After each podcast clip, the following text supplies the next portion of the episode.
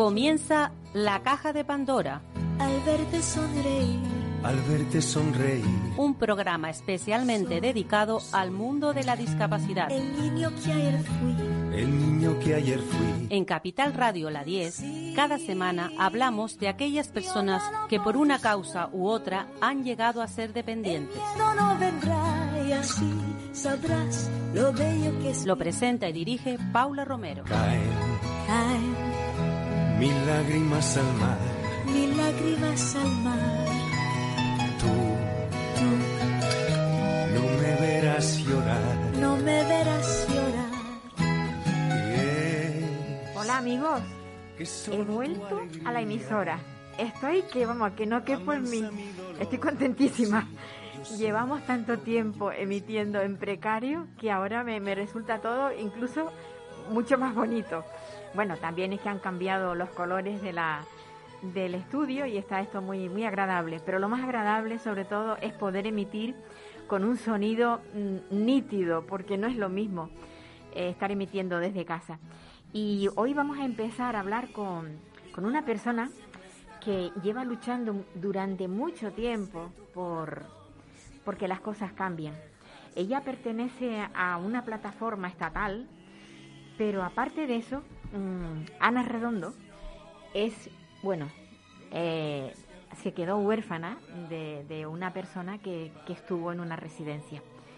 Y, y yo creo que eso también eh, motiva a que la gente se mueva muchísimo para que las cosas cambien y no sean siempre igual, sobre todo igual de mal que han sido. Hola Ana, Hola Paula, buenos días. Pues estoy contenta de que, de que seas tú la que inicies el primer programa desde la radio. Bueno, pues es un lujo. Yo estoy encantada de que me hayas invitado y de poder acompañaros esta mañana. Pues sí, mira, eh, yo, a mí me gustaría que hablaras un poco de cómo empezó, cómo, cómo te iniciaste en esta lucha que al fin y al cabo eh, va a ser para todos, porque muchas veces empezamos, iniciamos algo que luego ponemos la semilla y al final eh, nos va nos va a venir bien a todos los ciudadanos de, de este país. ¿Cómo empezaste? Pues mira, yo empecé eh, con esta lucha, como tú muy bien dices, eh, pues hace algo más de, dos años, porque bueno, pues eh, mi madre eh, sufría un deterioro cognitivo importante ya, entonces bueno, habían estado mis padres durante bastante tiempo pues viviendo en, en su propia casa, teniendo ayuda externa, primero pues personas eh, por horas, luego ya personas internas que estaban durante todo el día y la, y la noche acompañándolos, pero llegó un momento en que la situación en casa pues ya no era posible mantenerla, pues porque mi madre requería ya unos cuidados profesionales, eh, mi padre ya pues también tenía una edad avanzada, tampoco podía encargarse y al final pues bueno, pues la, la ayuda externa no es eh, lo suficientemente profesional porque hay que tener en cuenta que es un trabajo pues pues muy duro no y, y tampoco pues eh, tienen la motivación suficiente y, y, bueno pues no ofrece las garantías que, que ellos querían pues para poder estar en su casa pero al mismo tiempo tener pues una atención eh, que fuera correcta, digamos. Entonces, bueno, pues, pues decidieron eh, ingresar en, en una residencia. Primero ingresó mi madre, porque la idea, porque ella era la que estaba mal, mi padre estaba perfectamente, la idea es que él estuviera, estuviera en su casa, siguiera en su casa, pues ir a visitarla todos los días con nosotras, sus hijas y demás. Pero mi padre, pues la verdad es que aguantó en su casa un mes. Él en su casa, él solo, pues se sentía como que no, como que no, no tenía nada que hacer allí y él quería estar con mi madre. Entonces, bueno, pues se trasladó allí también al mes. Y, y allí pues pues bueno empezaron a, a vivir vivían en, en habitaciones diferentes porque mi madre estaba en, en la parte de, de personas asistidas eh, y mi padre estaba en la zona de, de personas como llaman en las residencias válidos aunque son denominaciones un poco en fin, que a mí no me gustan demasiado, pero bueno, pues es lo que es lo que hay. Entonces, bueno, pues esto ellos ingresaron aproximadamente pues en, mayo de, de 2019.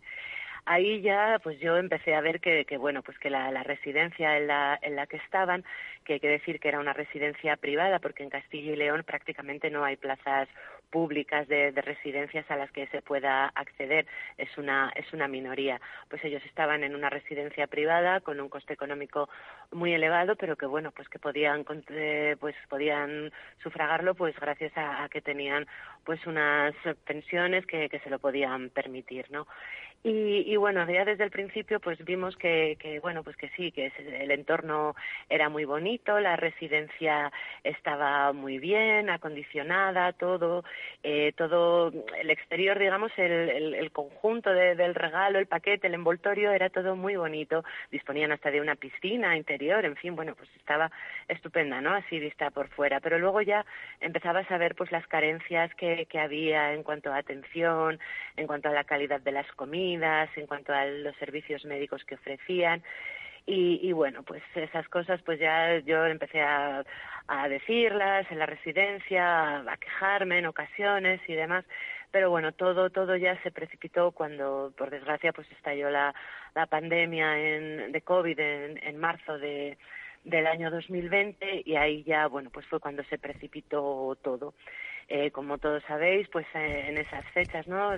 Poco antes del estado de alarma de la declaración ya se cerraron las residencias eh, para las visitas de, familiares y amigos, entonces ya no pudimos volver a, a verlos desde, desde marzo y, y, bueno, pues ya a principios de, abril, justo después de, de la Semana Santa, eh, nos informaron eh, primero de que mi padre estaba estaba contagiado de, de, COVID, que se había contagiado, pero que según la residencia estaba asintomático. Y eh, pues a los pocos días, a los dos o tres días, nos dijeron que, que mi madre también, que también estaba contagiada. Y en el caso de mi madre nos dijeron que su estado era muy grave. Ya nos lo dijeron desde, desde el primer día.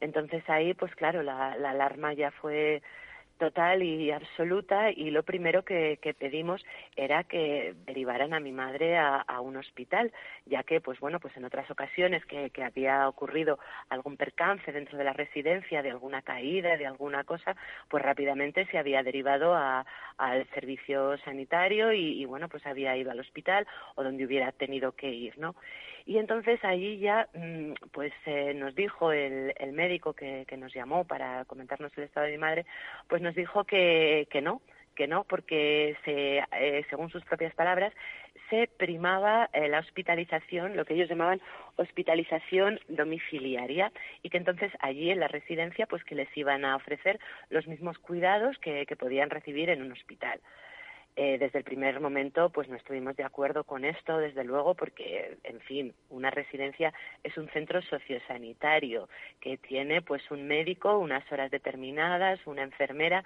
pero que en ningún caso está preparada para atender patologías de este tipo y sobre todo en aquel momento pues cuando no había prácticamente ni, ni medidas de, de, de, de protección, ni, ni había tratamientos claros, ni había nada de nada, pues en fin, no estuvimos de acuerdo. Y durante los cuatro días siguientes, pues la, la lucha eh, mía y de, y de mis hermanas, pues fue que ingresaran a nuestra madre en un hospital.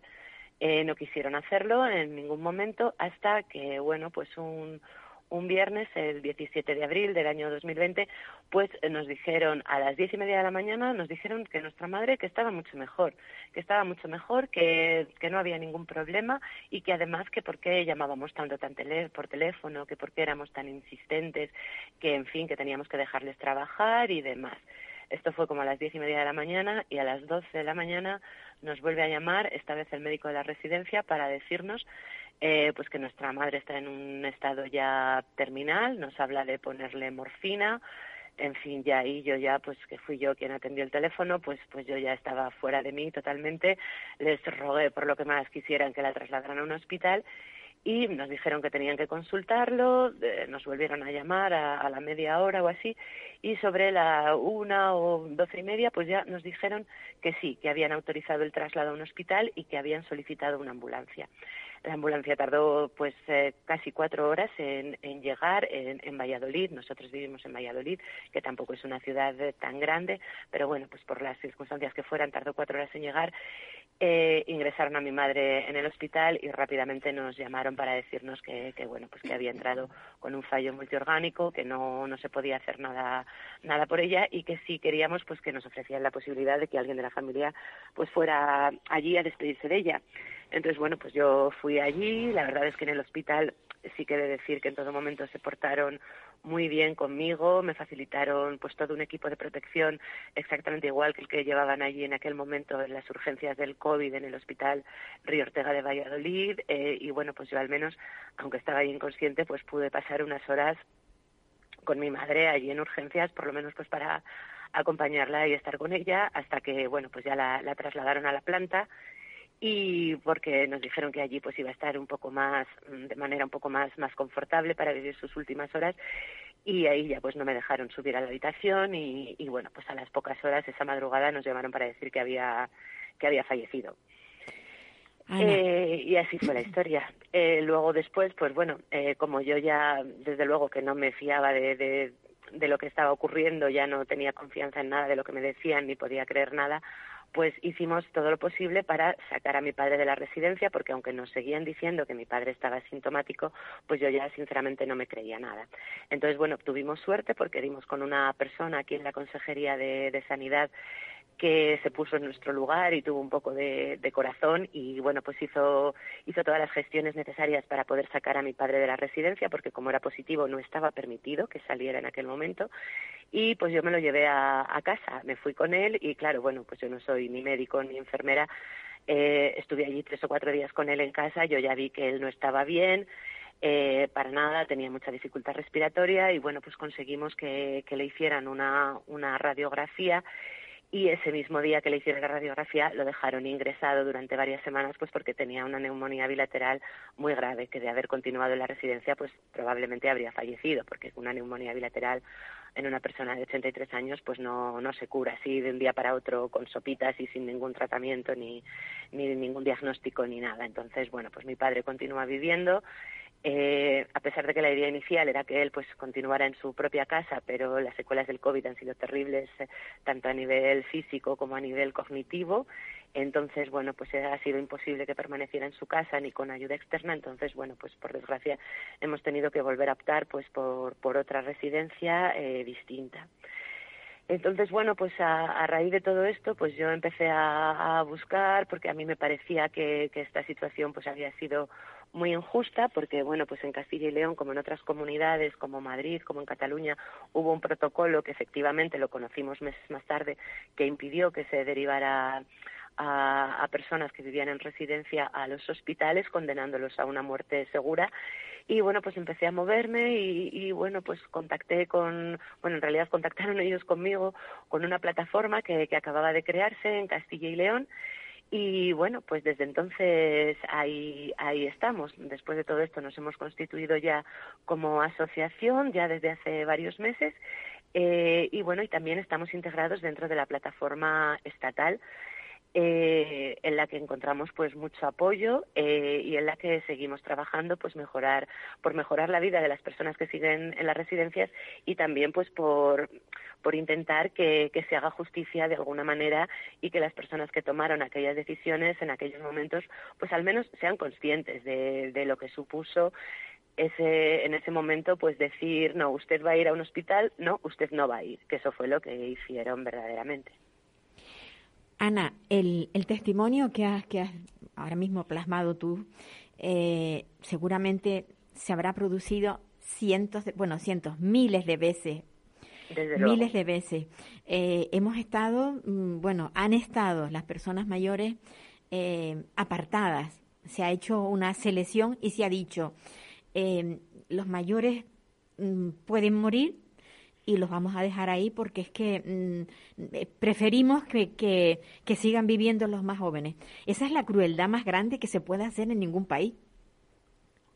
Pues sí, es una crueldad tremenda, sobre todo porque además ya no fue solamente una cuestión de, edadismo, de discriminación por la propiedad, eh, por la edad, sino que fue también por el lugar de residencia, porque eh, en, cada comunidad fue diferente, ¿no? Pero concretamente en, Castilla y León y en Valladolid, donde yo vivo y donde viven mis, vivían mis padres, aquí en ningún momento en esos, en esos, en ese mes de abril hubo un colapso hospitalario que impidiera eh, que pudieran ingresar en un hospital mm, estas personas, ¿no? Yo tengo casos cercanos de, amigas, eh, pues que sus padres, sus madres también contrajeron COVID en esas mismas fechas, pero que por vivir en su propia casa, esas personas pues sí que se encontraron mal y se actuó con ellas de la manera pues lógica. Eh, se las trasladó a un hospital y en muchos casos pues se les practicó se les eh, proporcionó un tratamiento adecuado y pudieron salir adelante. O sea es que fue una doble discriminación por la edad y también por el lugar de, residencia. Eso fue eso fue tremendo porque además tú has confiado en, en una en una institución en un lugar donde piensas que que ellos van a, van a estar bien, ¿no? Y, bueno, y al final pues ves que, los han apartado por completo y que los han privado pues de, todos sus de todos sus derechos. El primero de ellos, el derecho a una atención sanitaria y eso es verdaderamente tremendo. Pues al, al igual que, que tú, eh, hay muchísimas personas que siguen luchando. Mm. Eh, después de de haber, tenido un fallecimiento en su familia. Pero esta plataforma que se ha hecho a nivel estatal, a la que pertenecen pues muchísimas asociaciones. Yo no sé si son 17 organizaciones las que las que hay en la actualidad, no sé si me equivoco. Sí, aproximadamente. Aproximadamente. están casi todos los territorios eh, del Estado español representados, la mayoría de las comunidades. Y, y bueno, pues la verdad es que eh, hemos encontrado un, apoyo muy grande porque dentro de esta plataforma estatal pues hay organizaciones que tienen ya detrás de ellos muchos años de, experiencia en, esta lucha eh, mm, previos a, toda esta crisis del COVID que lo único que ha hecho ha sido destapar pues pues todas las carencias y toda la inmundicia que se estaba viviendo en, en estos lugares, ¿no? ha sido tremendo que, haya tenido que salir así, pero, así ha sido. Yo creo que sí, yo creo que la, la COVID eh, lo que vino fue a, destapar todo, todo lo que pasaba que se sabían y se comentaba a sotoboche, pero al final mm, ya la gente no, no pudo más y ya llegó un momento en el que en el que, bueno, pues se publicaron y, ya está en el conocimiento total de cualquier ciudadano de nuestro país, conoce lo que pasó. El problema ahora es a ver si este gobierno es capaz de hacer justicia por todas estas personas. Es lo que nos pues falta. Eso, eso es lo que estamos esperando, porque nuestra lucha siempre está orientada eh, hacia dos vertientes. Una, mm, perseguimos que se, que se haga justicia con lo que pasó, con estos protocolos que fueron verdaderamente criminales, y luego seguimos luchando para mejorar la calidad asistencial que, que se da en estas, en estas residencias, que pensamos que, que así no puede seguir, o sea, es un, un sistema que está basado únicamente en la obtención de, de beneficios, de beneficios empresariales, y, y la atención a los mayores a las personas con discapacidad no debe ser eso. O sea, no, no aquí no tiene que primar una, una cuenta de, beneficios. Aquí lo que tiene que primar verdaderamente es la atención a las personas que más lo necesitan y, que, bueno, que, que tienen que tener eh, pues como todos tenemos pues unos derechos a, tener una, una vida digna y esta vida digna pasa lo primero de todo por eh, que haya unos ratios de, de, personal que sean adecuadas y que permitan y proporcionen una atención que sea adecuada y digna, porque cuando lo único que hacen las personas que trabajan en estos centros es correr de un sitio para otro porque no disponen de tiempo necesario para atender a las personas, pues claro, al final vemos que, que, los últimos años de, mucha gente, de nuestros seres queridos, pues se acaban convirtiendo verdaderamente en un infierno, porque pues es lo que es lo que es, no es otra cosa, no podemos llamarlo de, de otra de otra manera. Ana, muchísimas gracias por, por, dar este testimonio, como dije ya al principio, que, bueno, que va a servir para muchas personas que nos están escuchando. Mm, yo creo que sentirse identificadas, lo más probable. Una, una, un abrazo muy, muy, muy fuerte y mucho ánimo. Un abrazo también para ti y muchísimas gracias, Paula, y felicidades por vuestro programa. Buenos días. Buenos días. Pues seguimos con nuestro programa después de haber oído a Ana. Y la verdad es que mm, este tipo de, de situaciones que fueron vividas por muchísimas familias, unas las han podido contar, otras no, eh, otras siguen preocupadas porque otra de las cosas que ha pasado con el tema de, de la COVID es los encierros, unos encierros que, que han continuado después de que en, cualquier otro sitio se pudiera permitir el, estar en diversión. Bueno, ahora nos vamos a ir hasta, hasta Andalucía porque en Andalucía tenemos una joven, Rocío León, que ella tiene una ligera discapacidad, pero ha tenido que luchar muchísimo, muchísimo para llegar hasta donde ha llegado. Rocío mm, ha querido plasmar en un libro cuál es y ha sido su vida. Hola, Rocío. Hola, muy buenas tardes. ¿Qué, qué tal? ¿Cómo estás? Muy bien, bueno, muy bien. Eh, estoy en proceso de curación porque ahora actualmente estoy de baja porque por tratamiento con la quimio ha causado un cáncer, pero bueno, estoy luchando para salir. Tú eres una luchadora nata, con lo cual mm, seguramente esto lo vas a pasar igual que pasaste todas esas cosas que has tenido en tu en tu carrera profesional. Sí, sí, yo lo que lo que dices tú mm, he nacido para luchar. Sí. Desde que vine a este mundo, yo creo que mm, son retos que me pone la vida para demostrar que puedo. Sin duda, sin duda. Rocío, eh, después de haber terminado tú la carrera, te encontraste con que las oposiciones, mm, entre comillas, eran restringidas, no te permitían entrar a, a dar clases. Eh, bueno, eh, me encontré eso que con obstáculos eh, a la hora de de, a ver, de, de, tribunales, de oposición, de oposiciones. Eh, y luego a la hora de dar clases me encontré el primer año con con, con el con el obstáculo de, de algunos de algunos compañeros pero pero bueno todo se sobrellevó. Y, pudi y pudiste superarlo. Lo pude superar. Te encanta tú me decías que te encanta dar clases a niños me encanta dar clases a niños con necesidades especiales y me aportan mucho, me aportan un montón. ¿Pero tú crees que tú los entiendes mejor que otras personas? Yo creo que sí, porque al tener yo una discapacidad, yo entiendo las, las otras capacidades diferentes que puedan tener ellos. Ajá. Y me y me vuelco más con amor y exigencia y los entiendo. Ya, ya, claro, claro que sí. Y, sí, sí. y dime, dime, eh, ¿cómo se te ocurrió lo de lo de iniciar esa pues esa nueva andadura como escritora? Pues en el 2020 se me ocurrió la la maravillosa idea de, de escribir un libro un, bueno, un pequeño libro, una, mi pequeña autobiografía, eh, que va desde que nací hasta el 2020.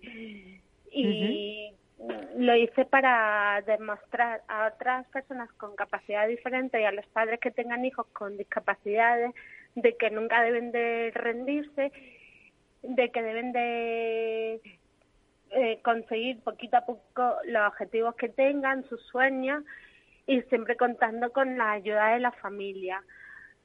Y bueno, queda una segunda parte de, del libro, que esto voy a contar mi proceso de curación. Ajá. Ese libro va, va a reforzar a muchas familias, a mm. ayudarles, porque la lucha es muy dura, generalmente. Sí, sobre todo en la sociedad en la que estamos, aunque la aunque va, va cambiando la sociedad, pero en la que estamos actualmente, a ver, todavía queda mm, por por las para la para que las personas con otras capacidades eh, mm, consigan todo lo que quieran en ámbito laboral claro. eh, bueno, sobre todo en el, en el ámbito laboral. ¿Tú crees que la, la palabra integración es sencillamente una, una palabra escrita en un papel, pero que la realidad es otra? Efectivamente. Integración Eh, o inclusión, o sea, cualquiera de las dos. eh, queda mucho por hacer eh, para la inclusión.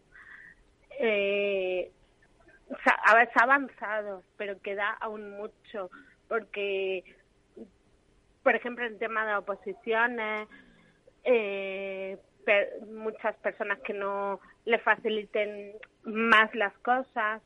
Yo, yo no digo que sean diferentes, pero que, el- que le pongan más facilidades, eh, luego a la hora de trabajar, que le ponga un poquito de más de inclusión, incluirlos más. Ujú. Ah, que no, a ver, que una persona no es por ser discapaci- mm, que porque tenga discapacidad, que vaya a trabajar, por ejemplo, a ver, de archivando cosas en una oficina. No, puedes, puede ser tan útil como una persona que no tenga capaci- capacidades diferentes. Hombre, y además, si te has preparado y tienes unos estudios, lo lógico es que tu labor está, esté relacionada con, con lo que has estudiado, ¿no? Efectivamente, efectivamente. Y por eso con este libro quiero yo demostrar que yo habiendo estudiado y eso he conseguido mi meta, mi sueño y que y que no se rindan porque se puede, que luchen eh, para conseguirlo. Sabrás que, que es de las pocas veces que entrevisto a alguien que ha, que ha escrito un libro que no lo leo antes, porque siempre me gusta comentarlo, o sea, leerlo y después comentarlo. Esta vez me, enviaré, me te cogiste de sopetón, me cogiste de sopetón. Entonces, cuando me mandaste el mensaje, dije, caray, me encantaría hablar de ello, pero también me encantaría leer el libro para un poco, pues no sé, desgranarlo y ver exactamente cómo, cómo lo has tratado, cómo, cómo has plasmado tu, tu vida, eh, tu vida que es muy rica, hay que, hay que mm, decirlo.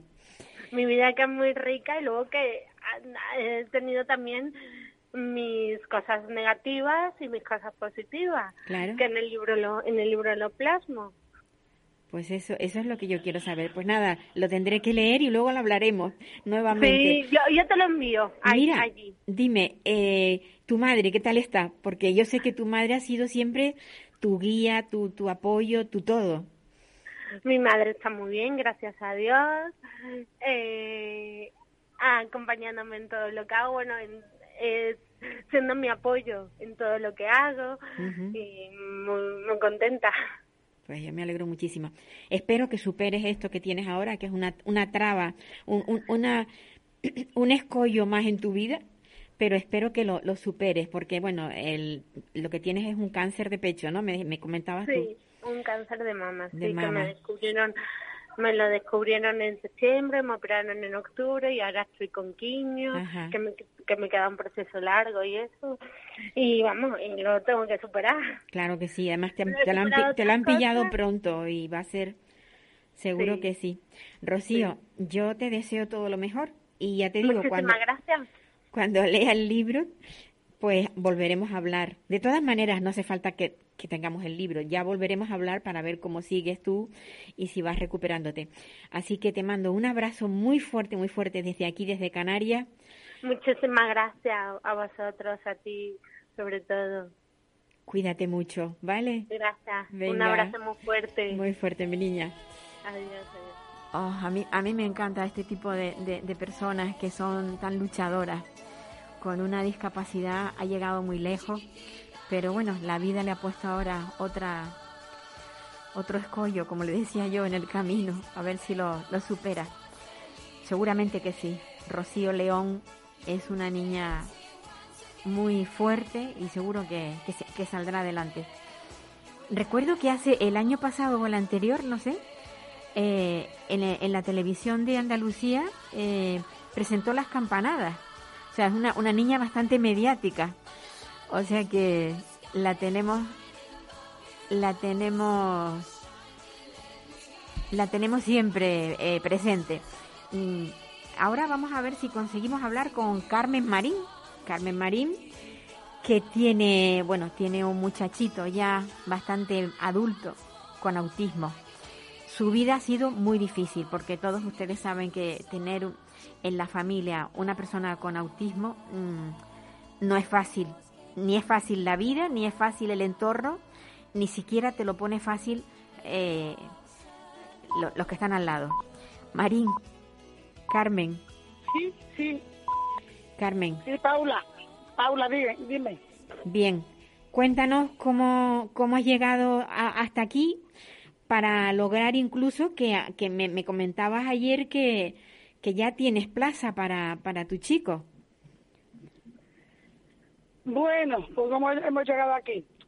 En principio mi hijo va a cumplir ya, el mes que viene cumple 29 años. 29. Ha tenido sus rachas buenas, rachas malas, vaya, ha tenido más rachas malas que buenas, pero más o menos lo hemos podido ir sobrellevando.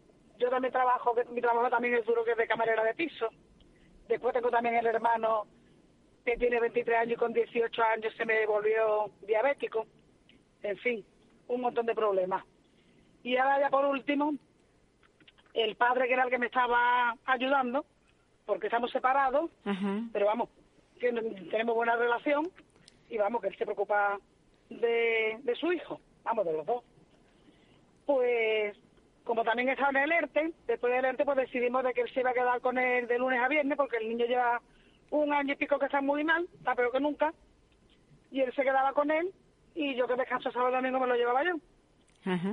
Pues el día 20 de enero se puso el padre enfermo, que lo tuvieron que operar el día 22 de, enero, no, perdón, de diciembre, que lo tuvieron que operar a vida o muerte el día 22 de diciembre que me acuerdo de la fecha porque ya la cabeza la tengo fatal, porque fue el día de la lotería. Digo, mira, vuelta a nacer de nuevo.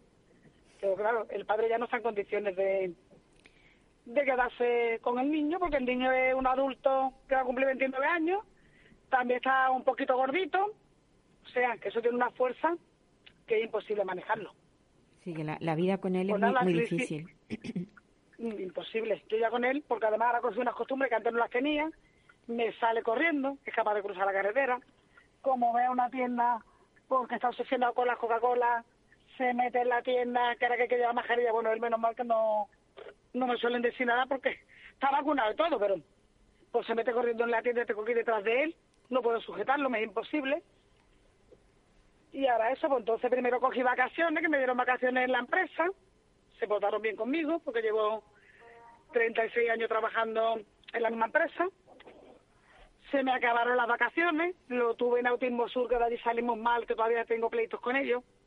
Después lo tuve en otro centro muy bueno que nos han tratado excelentemente, que es el Morán, pero claro, aquello es para toda clase de discapacidades y tiene más usuarios y menos personal. Claro, según el trastorno que tenga la persona, tiene que haber una ratio mayor o menor, y en el caso de los nuestros que son autistas, pues la ratio debe ser menor y tiene que tener eh, más personal. Sin duda, sin duda. Pues la directora se portó conmigo fenomenal, lo intentamos todo, pero le dio por unos cables que había allí, mordió el cable, pero ya no era el cable, ya es que echó un trozo del techo abajo, ya es que rompió la puerta, y entonces ya me tuvo que decir, Carmen, lo siento mucho, dice, pero no es porque vaya a romper nada, es que vaya a morder un cable o algo y se vaya a quedar aquí electrocutado. Sin duda, sin y duda. Y lo tuve que llevar ahí pues nada, metiéndole presión a los de asuntos sociales, también me hicieron una entrevista en el periódico, tú me hiciste una entrevista en tu programa, mm, sí, sí. recogí firmas, no sé, que al final no han tardado mucho porque han tardado unos cuatro meses más o menos. Y ahora pues me anda a la plaza, ahora estoy como bipolar, ahora estoy todavía llorando porque de, pensar que lleva ya a mi niño. Mañana me han dicho que vaya ya para decirme que es la documentación que tengo que llevar y que la semana que viene tiene que ingresar. El padre está conmigo que no me habla porque dice que lleva yo allí a mi, a, que lleva a mi hijo como que lo estoy abandonando. Digo, mira, es que el niño va a estar en nuestra misma provincia. Si yo ahora cojo y rechazo esto, pues después a lo mejor va a estar peor y me van a decir, usted lo ha rechazado y ahora se va a tener que ir a Sevilla, a Córdoba, a donde me lo manden. Claro, claro que sí. No, no, está claro que tienes que, tienes que, mm, esta oportunidad no la puedes perder. Yo, a mí, a mí me gusta hacer hincapié en, una cosa, y es que mm, casi siempre que salimos en, eh, o sea, que unos padres o una madre sale en, en la prensa, en, la, en nuestra emisora, en nuestro, en nuestro programa, que es el, el único programa que hay ahora mismo en toda España que una vez a la semana se ocupa de hablar de la discapacidad. Bueno, pues parece que no, pero mm, hace mella y al final se consiguen cosas. Y el caso tuyo... Sí, sí, yo creo que sí. Sí, yo sí, creo que sí. sí, porque el trabajador social me dijo, Carmen, yo creo que lo del periódico, y yo dije, pues también he salido en un programa de radio. Dice, pues yo creo que esto ha influido, dice, porque es que, vamos, que yo conozco gente que lo tienen fuera de Málaga y han tardado más de un año en darle la plaza. Sí, sí, sí, sí, ya te digo. Pero que es una pena, es una pena que tenga, que Sí, una familia sí. tenga que recurrir a los medios de comunicación para poder hacer valer los derechos. Pero mira, tenemos la suerte de, de que por lo menos tenemos esto. Esa, esa es la Claro, re- yo no lo- mi, hijo, mi hijo en ese centro estuvo una vez hace unos cuantos años, pero en centro de día. Sí, Mi hijo agresivo no es. Lo que pasa es que, claro, con la corpulencia que tiene, él se pone a pegar un salto, se pega en la barriga a lo mejor, se pega en la cabeza, sale corriendo. Pues puede hacerle daño a alguien porque salga corriendo, porque pegue un salto, pero mi hijo no sabe ni pegar. Y en aquel centro lo tuve yo aquella vez que me llamaron de urgencia de que fuera corriendo porque mi hijo le había agredido a cuatro monitores. Digo, es imposible, porque es que mi hijo no sabe pegar. Total, que al final no salimos muy bien en lo que te da ahí. Y ahora resulta que este mismo centro, la Junta de Andalucía, hará unos mes y medio por ahí, han, han concertado 15 plazas que han hecho nuevas Ajá. de, de residencia.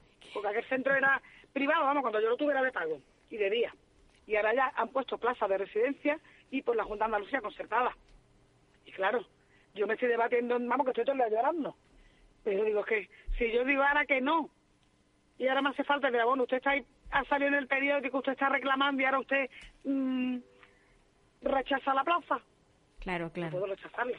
No puedo rechazarla. No, no, para Yo nada, para que nada. Porque es que además, voy, además te diré, te diré, Carmen, si tú la rechazas, luego te van a poner en, en cola. Y sabe Dios Claro, cuando, cuando te claro, van. claro. ese es el problema. Pues nada, yo, mira, eh, enhorabuena. Ya me irás contando cómo, cómo van las cosas. Sí, sí, por supuesto. Te va Yo a no, porque, costar. claro, me han dicho que tiene, que, porque primero me dijeron que ese centro no es para él, no es para Sí. él porque no es de autismo, que tienen autista pero no con tan grave conducta como el mío.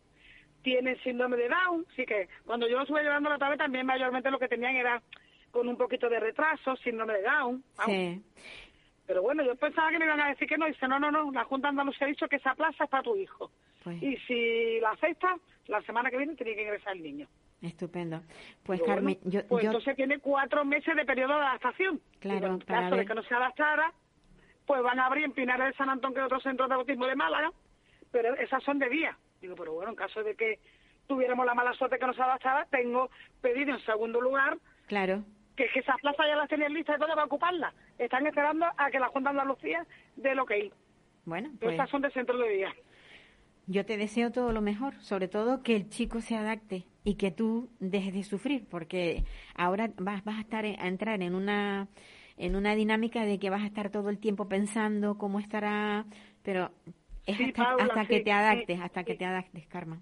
Yo ahora ya estoy todo el día llorando. Mira, ya, el día que yo vaya con mi niño la semana que viene ya y lo suelta allí, Pues es que me seguro, voy a morir. seguro que se te va, se te va a, Pero rom- se te no va a me queda romper el alma. Porque, Pues sí, Pablo, tú lo sabes, porque también tenemos, llevamos tanto pasado. Es como cuando, por ejemplo, lo llevé el primer día, que era pequeño, con cuatro años o cinco tenía.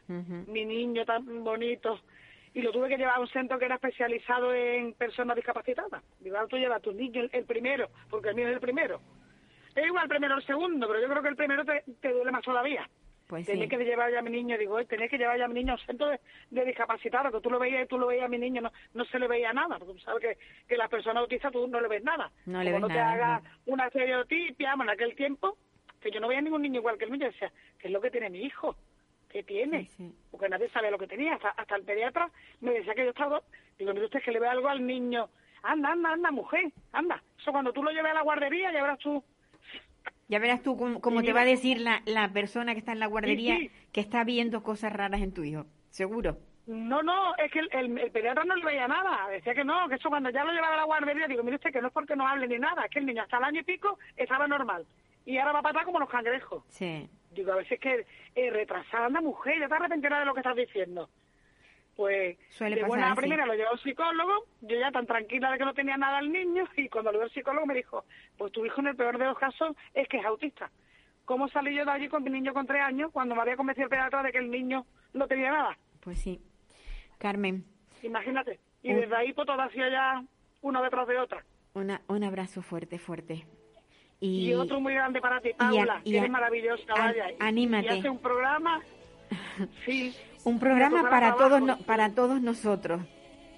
Y para Pues sí, y para pues que yo la no sabía porque te- en los podcasts lo estaba viendo, digo, pero nada más que me salía que una vez a la semana, en los, los martes, Sí, ¿no? solamente los martes. Pero bueno, yo creo que eh, eh, llevamos ahora, mira, justamente a final de mes hará 12 años que tenemos el programa. Y yo creo que estamos haciendo una labor muy, muy importante. Excelente, Paula, excelente, una labor maravillosa. Gracias, gracias, gracias a esta emisora es el sol- único programa. Un abrazo Sí, sí. fuerte y, y mucho ánimo, ¿vale? Muchísimas gracias, Paula, y ya te tendré informada. Venga, Muchas pues gracias. sí. Un beso Bueno. muy grande, Paula. Un beso. Que hay cosas que, que te alegran, otras te entristecen. Ahora mismo esto es una alegría, que una madre consiga una plaza después de tantos años de lucha, pues es una alegría. Y como yo le decía a ella, yo tengo la sensación de que de que el, el hecho de salir en los medios le ha ayudado de alguna manera. Siempre, siempre que sale en prensa una necesidad de este tipo social, mm, se ponen las pilas eh, en las administraciones. No sé por qué, pero es así. Y ahora nos vamos a ir hasta Navarra, creo que es, donde está Nagore. Nagore. Bilbao, Bilbao. Ah, estás en Bilbao. Gracias por, por puntualizármelo. Bueno, pues Nagore es una dulce muchachita que acaba de terminar su carrera de enfermería. Le falta sencillamente presentar el proyecto final. Eso es. Pero es una niña que tiene muchísimas ganas de trabajar y de ayudar a personas con necesidades especiales, con, bueno, ese tipo de personas que necesitamos en nuestra sociedad para poder vivir una vida más grata. Nagore, ¿qué esperas cuando termi- cuando ya empiezas a trabajar? ¿Qué, ¿Qué esperas? ¿Con quién esperas trabajar? Hola, eh, pues muchísimas gracias lo primero por la entrevista, ¿eh? me hace mucha ilusión. Eh, bueno, yo ahora eh, he estado todo el año de prácticas en el hospital, eh, bueno, aquí en Bilbao, y siempre me ha gustado muchísimo el trato con el paciente y me he fijado, siempre hemos tenido como una enfermera referente que nos ha acompañado eh, durante las prácticas y siempre me fijaba muchísimo en cómo trataba a las personas, eh, porque me parece una cosa de la enfermería que es vital, no tanto en las técnicas, sino centrarnos como en cómo eh, el afecto con las personas. Entonces, ahora, eh, bueno, he estado tomando nota todo lo posible y sí que cuando empiece a trabajar, pues aparte de seguir aprendiendo, porque estas carreras nunca dejas de aprender, pues sí que me gustaría dedicarle tiempo a los pacientes y como suelo decir yo, me gustaría ser eh, la enfermera que me gustase, o sea, que me gustaría a mí que me tratase en el caso de yo estar de yo estar en esa situación. Pues sí, esa, esa precisamente debería de ser la reflexión que se hicieran todos los profesionales. ¿Cómo, Sí. cómo quiero que me traten a mí? ¿Eh? Así, voy a, Eso es. así voy a tratar yo a los demás. Pero, ¿sabes una cosa que es difícil de encontrar? Ya. No sé, si, no sé si al principio se comienza con esa idea y luego eh, aquello que se llama de formación profesional terminan ya cansándose y entrando en otra dinámica, no lo sé. Puede ser, ¿eh? Puede ser. Yo la verdad es que siempre, por desgracia, he estado de la mano de eh, los profesionales sanitarios, bien por cosas mías o familiares, y la verdad es que con el recuerdo que siempre te quedas es de, aparte del que te ha hecho las cosas bien, del que mejor te ha tratado. Claro, sin duda. Entonces, me parece muy importante. ¿Has Porque al final... has trabajado, Dime, o sea, dime. cuando, cuando eh, al hacer las prácticas, has estado con personas mayores, con personas muy Sí. necesitadas, porque Sí, eh, no, es- estado no es lo, en- no es lo mismo entrar en, en una en, Claro. una en una habitación con alguien que, que ha tenido una operación de apendicitis que Sí. alguien que le ha dado pues una CV, algo más Sí. grave. ¿Has tenido Sí. contacto con ese tipo de personas? Sí, sí, he tenido contacto. Esto también en centros sociosanitarios Ajá. y en centros de, pues también de gente que, pues debido a las drogas, al alcoholismo, ha tenido, pues eso, de malas elecciones en la vida que pues llegan por una cosa o por otra. He estado también en contacto con esas personas y, jo, es que yo al principio, o sea, cuando leía el- la historia del paciente que ponía pues antecedentes psiquiátricos, no sé qué, abuso de sustancias tóxicas, siempre lo miras como con un como con joder, ¿qué me voy a encontrar? No sé qué, y luego Claro. profundizas más un poco con esa persona e intentas eh, gastar tu tiempo, no solo en pues darle la medicación o lo que haya que hacerle, sino en hablar con esa persona, indagas un poco y jo, te das cuenta de pues la vida que ha tenido, que no ha sido nada fácil, que decisiones que ha tomado han sido pues por las condiciones en las que ha tenido que vivir. Y que de alguna manera le ha motivado a, a- a caer en este tipo de cosas, claro. Claro, eso es.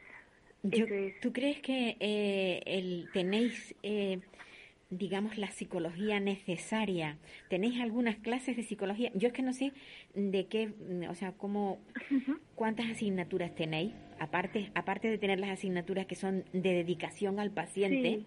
de forma Sí. física, pero ¿tenéis alguna asignatura donde entrar a la psicología para que un poco eh, saber cómo, cómo tratar a esa persona que se encuentra en esa situación?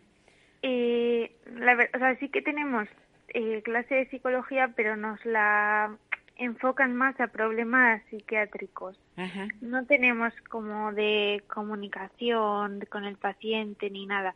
Eso es algo que tenemos que apro- aprender pues según la suerte que tengamos en prácticas, porque igual te toca estar un mes con una persona que no es nada que no es nada emocional ni nada simpática con los pacientes y son tus prácticas, como que al final nuestras prácticas recaen mucho en la persona con la que estemos Claro. que es un, es un fastidio porque hay gente que aprende, o sea, hay veces que puedes aprender muchas cosas y otras veces que no te gusta nada cómo es esa persona como enfermera y te tienes que fastidiar. Claro, me imagino que mm, lo que decíamos, que a lo mejor esa persona en sus inicios fue como tú quieres ser y luego. Sí, al final igual está, y, y luego al final ha cambiado. No, Claro. no cabe la menor duda de que eh, cuando se entra en un hospital o en un centro sani- sociosanitario, mm, la persona debe sentirse indefensa. O sea, estás en un lugar Sí. extraño a Hmm. merced, a merced de, eh, bueno, de todos los profesionales que hay ahí dentro. Sin duda, sin duda. ¿eh? Claro, si te encuentras con alguien eh, cariñoso, amable, n- no hablo de, de que estés dando besitos, ni mucho menos, Sí, no, sino, es un preguntar qué tal. claro, esa afección que puede notar el enfermo, esa empatía, pongámosle nombre, esa empatía, ¿no? Sí, Yo creo que incluso a la hora de, de curarse se curará antes, ¿no? ¿Cómo, ¿Qué opinas tú? Puede ser, seguramente. La verdad es que, que yo creo mucho en eso, en la actitud de la persona y que si empiezas con buen pie, yo creo que va a ir mucho mejor la recuperación, como motivas al paciente. Yo ahora, por ejemplo, estoy de prácticas en quirófano y que me daba un poco cosa porque no iba a tener contacto con el paciente, pero luego Sí. al ver al paciente en la recepción del paciente previa a la operación, estaba muy nervioso porque yo estaba en operaciones oncológicas, que no saben si van a salir en media hora o en tres horas o que se va a complicar o lo que sea. Pues el hablar con ellos cinco minutos antes, preguntándoles a ver qué tal están y cualquier tontería más, pero bajándoles un poco los nervios. La ansiedad, ¿no? La ansiedad que... la ansiedad, sí, sí. Que, que es lo, todo lo normal tener, eh, yo creo que va mucho mejor. Sí. ¿Tú crees que vas a encontrar ahora, o tienes ya mm, trabajo? Mm, eh, porque Eh, el enfermero está muy demandado. El- Sí, enseguida, o sea, ahora, bueno, sí que nos han empezado a caer ofertas, pero todavía no, no, no tengo nada asegurado. Pero porque es pronto, ¿eh? Hasta dentro de un mes o así no empezaríamos a trabajar, así que ahí estamos. O sea, el, el proyecto que has presentado, ¿en qué está basado? En la incontinencia urinaria. Ajá. y bueno, es un plan de cuidados de enfermería y los cuidados de enfermería que se le daría a la gente con, con, Con e- esa con esa, con esa patología. Ajá. Eso es. Ajá, ajá. Eso es. Que de hecho hay muchas muchas en- enfermedades que producen esa. Hay una neurológica que la conozco muy bien, que es la, la esclerosis múltiple. Ahí, en esa enfermedad justamente se produce este tipo de, Sí. de patología. de- Eso es.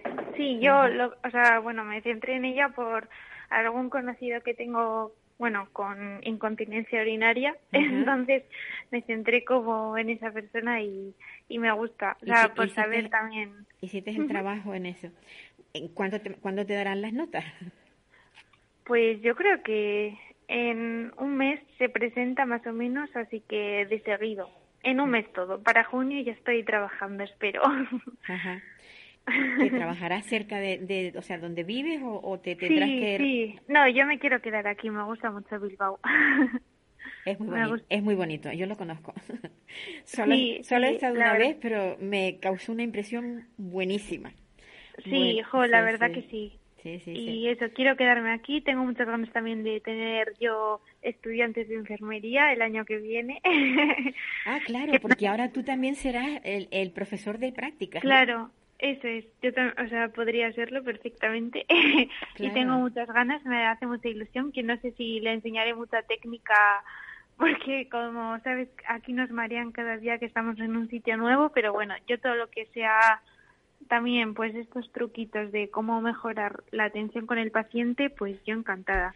Y eso son cosas que en primero no te das cuenta, bueno, en primero, segundo, tercero no te das cuenta porque vas directamente hacer lo que tengas que hacer y no ves más que, por ejemplo, el brazo de la persona para sacarle sangre, no ves a la persona. Claro. Entonces intentaré que desde primero pues puedan puedan coger eso de mí, que luego cada uno coge lo que quiere, pero bueno, yo lo repetiré. ¿Tienes, ¿Tienes buenas manos para encontrar las venas? Porque eso es algo, eso es algo Bueno. que asusta mucho cuando tienes que ir a hacerte una analítica y ves que el, el, el ATS toca y toca y toca. Sí. Y tú dices, bueno, está tocando porque es muy amable y no me quiere pinchar de golpe. Yo les doy conversación para entretener y si no se pido ayuda, pero sí, eso al final es práctica. Es práctica, ¿verdad? Sí, sí, sí. Mientras les tengas entretenidos, que también la gente viene muy nerviosa incluso a sacar sangre. Sí, sí, sí que es cierto. ¿Y alguna vez habéis hecho prácticas entre vosotras mismas, entre alumnos? No, Eh, no, no, No. no, me he atrevido. nunca lo he hecho. no, En no, la verdad que no. Oye, Nahore, De- imagínate que te llaman para trabajar en un centro sociosanitario con personas con, con discapacidad intelectual. ¿Te Ujú. gustaría? Sí, no me importaría, la verdad. He estado con gente discapacitada y me parece muy agradable también. Es que sabes que en los centros sociosanitarios deberían de haber siempre enfermera, por lo menos tres turnos. ya, ya, y no lo, no, No lo hay, no lo suele Ya, está muy mal, está muy mal eso. Pues sí. Nagore, un abrazo fuertísimo y, Muchísimas gracias. y nada, y muchísima suerte. Jo, gracias, espero tenerla así. Seguro que sí. Venga, Muchísimas gracias, un beso. un beso muy fuerte. Bueno, pues nada, ya se nos terminó el programa. Ha sido una delicia hablar con esta niña que acaba de terminar su, su carrera y espero que sea una maravillosa enfermera para con todos los que la necesiten. Decirles que, que nada, que me voy contentísima porque he vuelto a la radio otra vez y que ya el martes próximo pues estaremos aquí nuevamente, ¿vale? Que tengan muy buena jornada. Adiós, me voy, Wiedersehen, good night. No quiero ir, pero esto es lo que hay.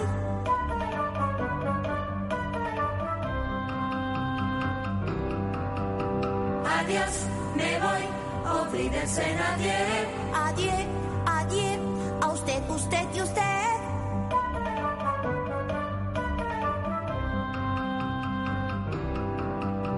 Adiós, me voy, au revoir. Me voy si hoy por fin pruebo el champán. ¿Puedo? No, Me voy, goodbye, Wiedersehen, adiós. me voy con un suspiro y un adiós. Adiós.